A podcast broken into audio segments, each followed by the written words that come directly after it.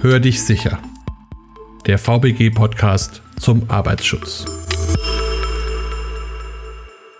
Hallo und herzlich willkommen zu einer neuen Folge unseres Podcasts Hör dich sicher. Heute beschäftigen wir uns mit dem Homeoffice und vor allem auch mit dem Homeoffice jetzt im zweiten Lockdown. Dafür haben wir von der VBG als Ansprechpartner Dr. Vera Stich-Kreitner, Arbeitsmedizinerin, Esther Hofstetter, Präventionsberaterin und Andreas Stephan, Präventionsfeldkoordinator. Stellen Sie sich doch unseren Hörern bitte kurz vor. Ja, hallo, mein Name ist Vera Stich-Kreitner. Ich bin Arbeitsmedizinerin bei der VBG in Mainz und bin auch tätig im Präventionsfeld Büro der VBG, also mit Bürothemen befasst und außerdem auch Ansprechpartnerin zur Beratung zu Gesundheitsfragen, Gesundheitsmanagement und so weiter im Bereich der BV Mainz. Ja, mein Name ist Esther Hofstetter. Ich bin Präventionsberaterin bei der VBG am Standort Duisburg und berate Betriebe zum betrieblichen Gesundheitsmanagement und zur Beschäftigtengesundheit. Ja, schönen guten Tag und mein Name ist Andreas Stephan. Ich arbeite bei der VBG in Ludwigsburg und bin dort eben Präventionsfeldkoordinator für das Themenfeld Büro und ja, freue mich hier ein paar Informationen zum Thema Homeoffice hoffentlich weitergeben zu können.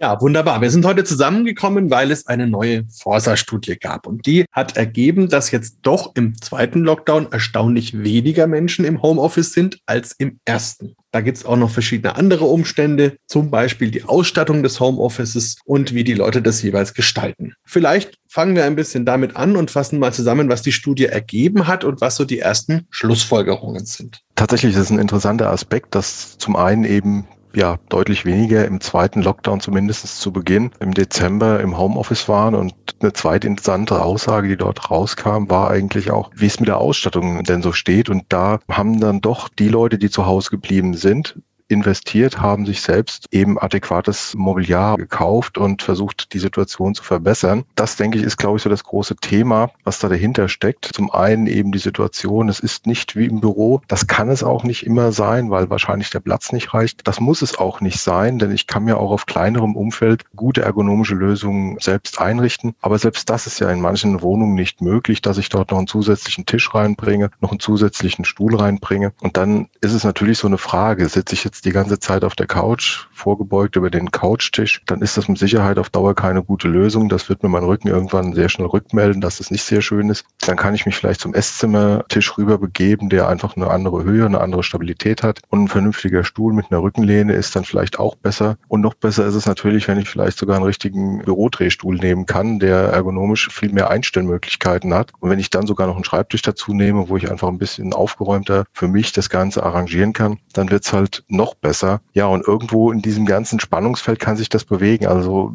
man kann auch beliebige Kombinationen haben. Und das, glaube ich, ist tatsächlich das Thema, was man betrachten muss, wenn man das Homeoffice so sieht. Wie richte ich mich ein? Wie kriege ich dort eine vernünftige Möglichkeit hin, dass ich einen einigermaßen gute Arbeitsbedingungen finde und auch dort ergonomisch arbeiten kann, was mir dann letztlich mir selbst gut tut, aber letztlich auch dem Arbeitgeber gut tut, denn wenn es mir gut geht, dann arbeite ich auch gut. Ja, Herr Stefan, Sie haben es gerade gesagt, also viele haben sich ja schon selber um Ausstattung gekümmert. Da muss man aber leider dazu sagen, es gibt natürlich auch viele Anbieter, die jetzt ja vor allem auch so auf Social Media dafür werben, dass sie die perfekten Lösungen haben für die typischen Probleme im Homeoffice, die dann so auftreten. Ja, aber diese Versprechungen, die können eben nicht immer gehalten werden. Da also wirklich der Appell, sich ja qualifizierte Informationen zu holen. Zum Beispiel gibt es von der VWG eine Broschüre, die Qual der Wahl. Da geht es eben um ja, Qualitätskriterien für die richtige Auswahl eines ergonomischen Bürostuhls.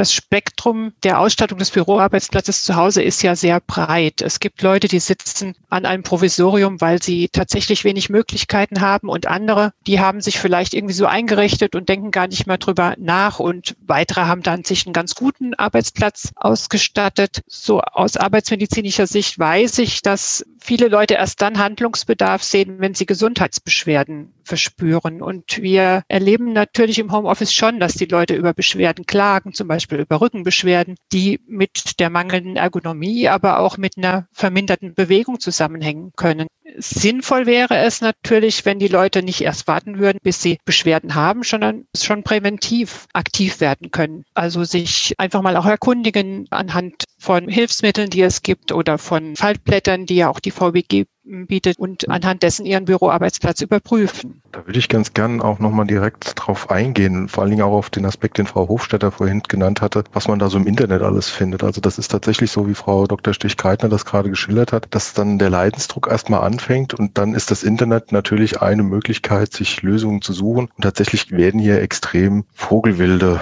Konstruktionen angeboten, wo man sich dann tatsächlich so als Experte dann fragt, was hat sich eigentlich der Erfinder dieser Sachen dabei eigentlich gedacht? Und da kann man eigentlich nur raten, holen Sie sich diese Informationen aus dem Netz, die zum Beispiel die VBG anbietet. Ein weiteres Hilfsmittel wäre zum Beispiel dieses Fallblatt, was wir haben, Gesund Arbeiten am PC, wo so ein kleiner Selbstcheck auch für den Arbeitsplatz drinsteckt. Den muss man natürlich gedanklich ein bisschen auf die Situation eines vielleicht auch improvisierten Arbeitsplatzes an einem Esszimmertisch anpassen, aber dann auch Eigeninitiative im Sinne von, ich brauche nicht unbedingt einen Stehaufsatz noch am Tisch, um vielleicht mal im Stehen arbeiten zu können. Ich könnte zum Beispiel jetzt auch so einen Podcast hier im Stehen machen, weil ich nicht unbedingt in einem Bild stehen muss, sondern eben das Ganze nur über Telefon oder nur über den Ton läuft. Dasselbe wie eben bei einem Telefongespräch, wenn ich einfach sage, ich stehe immer auf, wenn ein Anruf reinkommt, laufe vielleicht auch ein bisschen im Zimmer auf und ab mit meinem Handy, ja, dann habe ich schon einfach Veränderungen in dem Bewegungsablauf drin und damit kriege ich auch mit vielleicht nicht ganz so tollen ergonomischen Bedingungen trotzdem Verbesserungen in der Situation hin. Ja, ich glaube, ganz wichtig eben wurde nochmal das Thema Bewegung angesprochen. Das ist ja neben der Ergonomie ein ganz wichtiger Punkt im Homeoffice. Wir wissen ja, dass die Arbeitnehmer sich weniger bewegen, schon weil sie eben nicht ins Büro fahren oder gehen. Und auch zu Hause sind die Wege viel kürzer. Da ist natürlich auch viel Eigeninitiative gefragt. Also es steht keiner nebendran und fordert mich auf, aufzustehen oder mal einen Spaziergang in der Mittagspause zu machen. Und auch damit kann ich meiner Gesundheit natürlich viel Gutes tun. Ja, interessanterweise ist es ja so, dass in den Studien auch erkennbar ist, dass mehr Leute sich zu Hause einen festen Arbeitsplatz eingerichtet haben. Das ist ja schon ein deutlicher Unterschied. Wie kann man sich denn das erklären? Ja, ich denke, das ist schon so aus der Situation heraus geboren, dass es mir nicht gut geht, wenn ich die ganze Zeit eben nur auf dem Sofa sitze. Ich denke, das wird umgekehrt ein Schuh draus, wenn ich einen guten Arbeitsplatz habe und mich dann nochmal eine halbe Stunde mit meinem Telefon, mit meinem Handy aufs Sofa lümmel und da vielleicht mal kurz die E-Mails durchzuchecken oder vielleicht auch ein Telefonat beim Liegen zu führen, dann ist das durchaus okay. Wenn ich aber acht Stunden am Tag, also einen Arbeitstag auf dem Sofa verbringen muss, weil ich keine andere Chance habe, dann werde ich relativ schnell feststellen, dass eben das nicht so angenehm ist. Ich glaube, das hat jeder für sich schon mal festgestellt, wenn er mal so ein, ein Buch Buch irgendwie ein spannendes in einer Position vermeintlich bequem gelesen hat und dann so nach einer halben, dreiviertel Stunde sich wieder in die Horizontale begeben möchte, dann wird er feststellen, hoppla,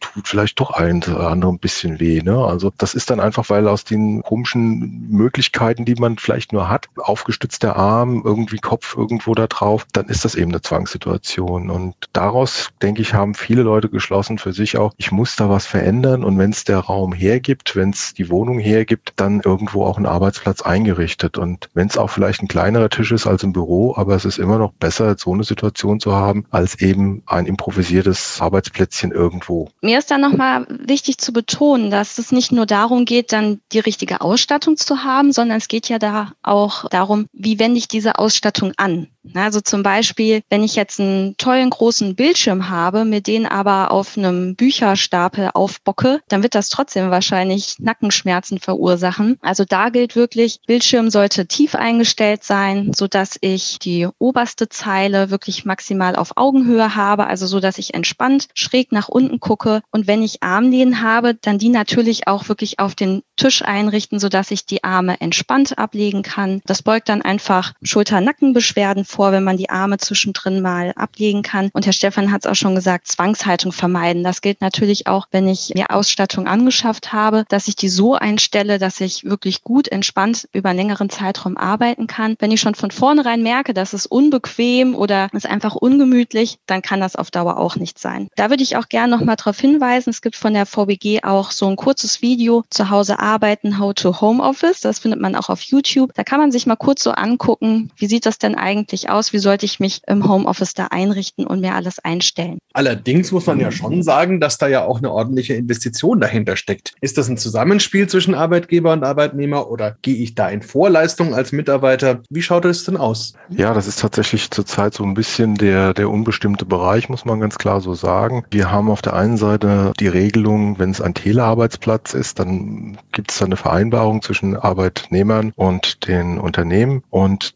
dann ist der Arbeitsplatz auch durch den Arbeitgeber einzurichten. Das ist eine relativ eindeutige Aussage, die es dort in der Arbeitsstättenverordnung gibt. Wenn das Ganze aber eben als mobiles Arbeiten bezeichnet wird, und das ist auch bei der derzeitigen Arbeitsschutzregelung für Corona eine Aussage, die da drin steckt, dass eben Homeoffice eine Form des mobilen Arbeiten ist, dann ist hier nicht zwingenderweise ein Arbeitsplatz fest einzurichten durch den Arbeitgeber. Aber natürlich wäre es sinnfällig, wenn der Arbeitgeber einfach sagt, damit die Arbeitsleistung äh, erhalten bleibt, damit ich auch mit guten Ergebnissen rechnen darf und kann, wäre es vielleicht nicht schlecht, auch hier entsprechend zu investieren und die Beschäftigten zumindest zu unterstützen. Aber tatsächlich ist es zurzeit so, dass die meisten Beschäftigten in Vorleistung gehen. Und das Einzige, was jetzt seitens der Regierung ja in Aussicht gestellt ist, ist, dass es dann steuerliche Vorteile gibt. Andererseits sehen wir ja schon, dass auch manche Beschäftigten ihre Stühle mit nach Hause nehmen dürfen. Das hängt natürlich auch von der Größe der Betriebe ab. Andererseits lohnt es sich für die Beschäftigten auch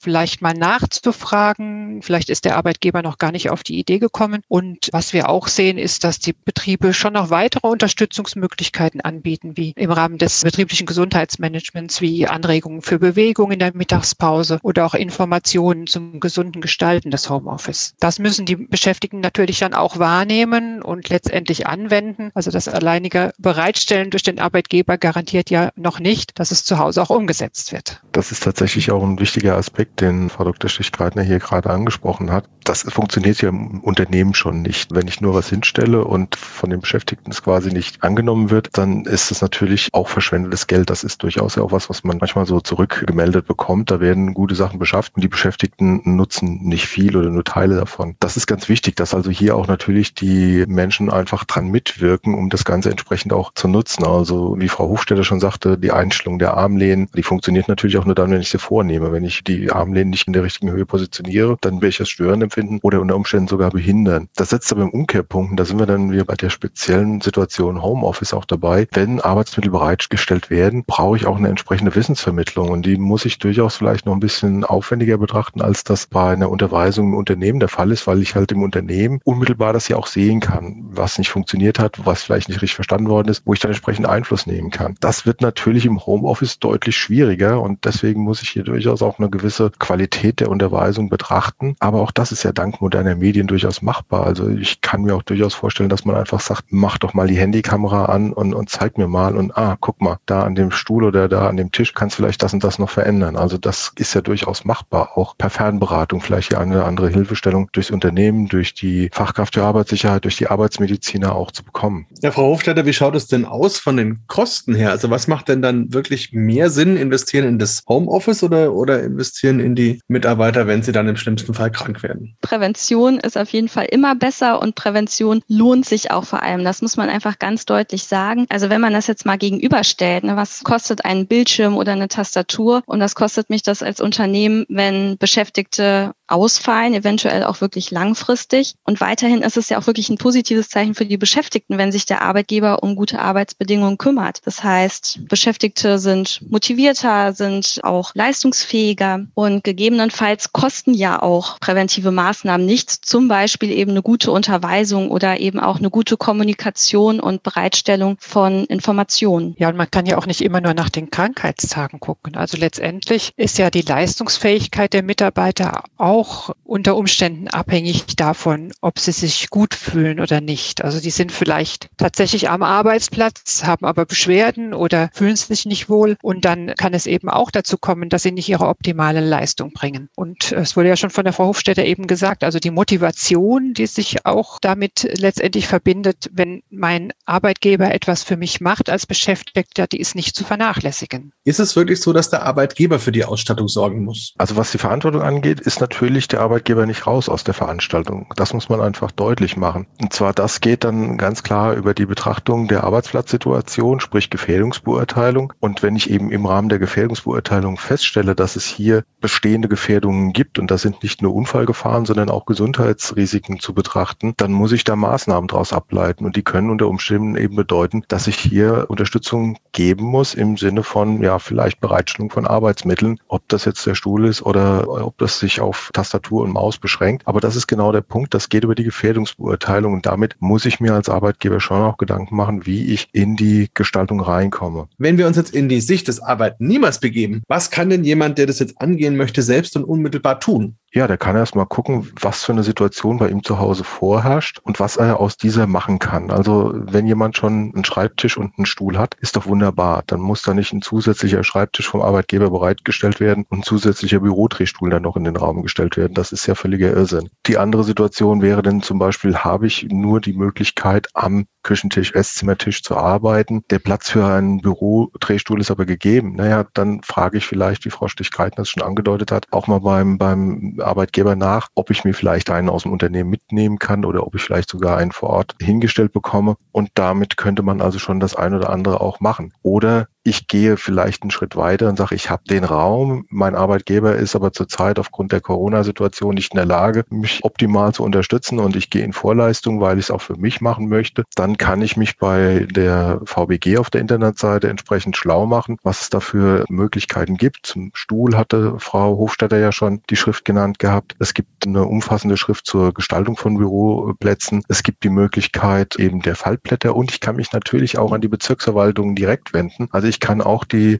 Präventionsexperten in den einzelnen Bezirksverwaltungen anfragen, einfach die lokale Nummer raussuchen und dann die Durchwahl 222. Da ist man immer in der Prävention und bekommt eine technische Beratung auch für solche Sachen. Und auch Ergonomieberater und Präventionsexperten sind also in den BV vorhanden, Arbeitsmediziner, Arbeitspsychologen und auch Präventionsberater wie Frau Hofstetter. Also insofern, man kann die ganze Bandbreite eigentlich anfragen. Die sitzen nicht alle unter der 222 direkt erreichbar, ganz klar. Aber die Kolleginnen und Kollegen, die dann entsprechend an der Nummer dran sind, können den Kontakt herstellen zu den Experten in den BV. Also insofern, das ist aus meiner Sicht auch ein ganz hervorragender Weg, sich einfach als Arbeitnehmer schlau zu machen und unterstützen zu lassen. Und was Arbeitnehmer natürlich auch vor allen Dingen selber machen können, ist für Bewegung zu sorgen. Also Frau Stech-Kreitner hat es ja schon angesprochen, ne, die Bewegung im Homeoffice, die nimmt wirklich sehr stark ab. Wenn man das mal trackt, was man da am Tag zu Hause für Schritte sammelt. Also es ist wirklich erschreckend, wie stark das abnimmt. Und von daher der Aufruf, Pausen sich einzurichten, die dann auch wirklich aktiv zu gestalten. Das heißt, vielleicht eher mal in der Mittagspause auch rausgehen, sich zu bewegen, zwischendrin auch für Ausgleich zu sorgen. Das heißt, wenn ich schon merke im Sitzen, hm, langsam irgendwie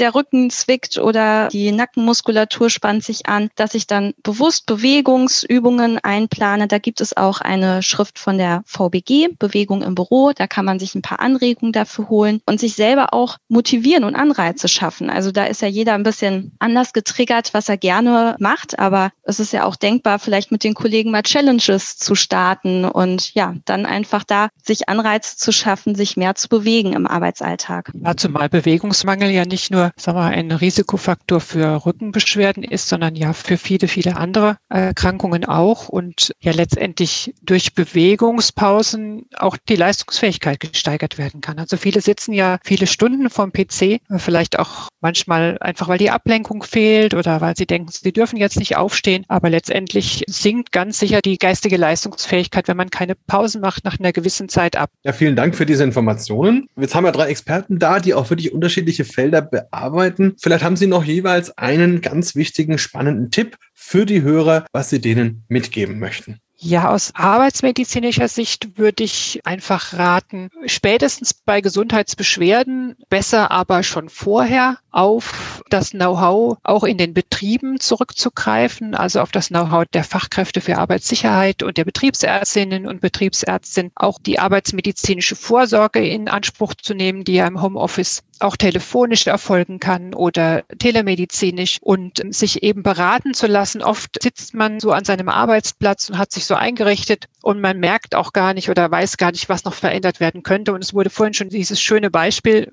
vom Herrn Stefan gebracht, vielleicht die Handykamera mal anmachen, wenn man das möchte, dass jemand den eigenen Arbeitsplatz sieht und einen externen draufschauen lassen und vielleicht anhand der Tipps dann ein bisschen was verändern. Dann hat man das Gefühl, man nimmt die Situation in die Hand und kann sich ebenso auch unterstützen lassen? Ja, mein Tipp geht an die Beschäftigten. Also man merkt es, man hat im Moment einfach mehr Zeit für andere Dinge. Da der Appell, nutzen Sie die Zeit, investieren Sie die wirklich bewusst in Ihre Gesundheit. Mein Appell geht eigentlich genau dahin, was wir die ganze Zeit schon besprochen haben. Richten Sie sich Ihren Arbeitsplatz so gut wie möglich ein. Nutzen Sie dazu das Informationsangebot, das wir seitens der VBG haben, sowohl übers Internet als auch die persönliche Beratung in den Bezirksverwaltungen. Und ansonsten kann man eigentlich nur sagen, die beste Sitzposition ist immer die nächste. Also auch beim Sitzen möglichst viel Bewegung und Ausgleich schaffen. Vielen Dank. Das sind, glaube ich, ganz, ganz wichtige Punkte, die wir unseren Hörern auch wirklich ans Herz legen. In der nächsten Folge beschäftigen wir uns mit einem anderen Aspekt des Homeoffice, nämlich mit dem Thema Führen auf Distanz. An Sie drei auf jeden Fall jetzt vielen, vielen Dank für die Informationen, für Ihre Zeit und dann wünsche ich Ihnen heute noch einen wunderschönen weiteren Tag. Auch so, Dankeschön. Danke, Danke gleichfalls. Dankeschön, auf Wiedersehen. Tschüss. Tschüss.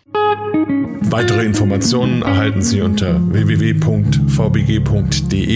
der E-Mail-Adresse podcast.vbg.de sowie in den Show Notes für jeden einzelnen Podcast.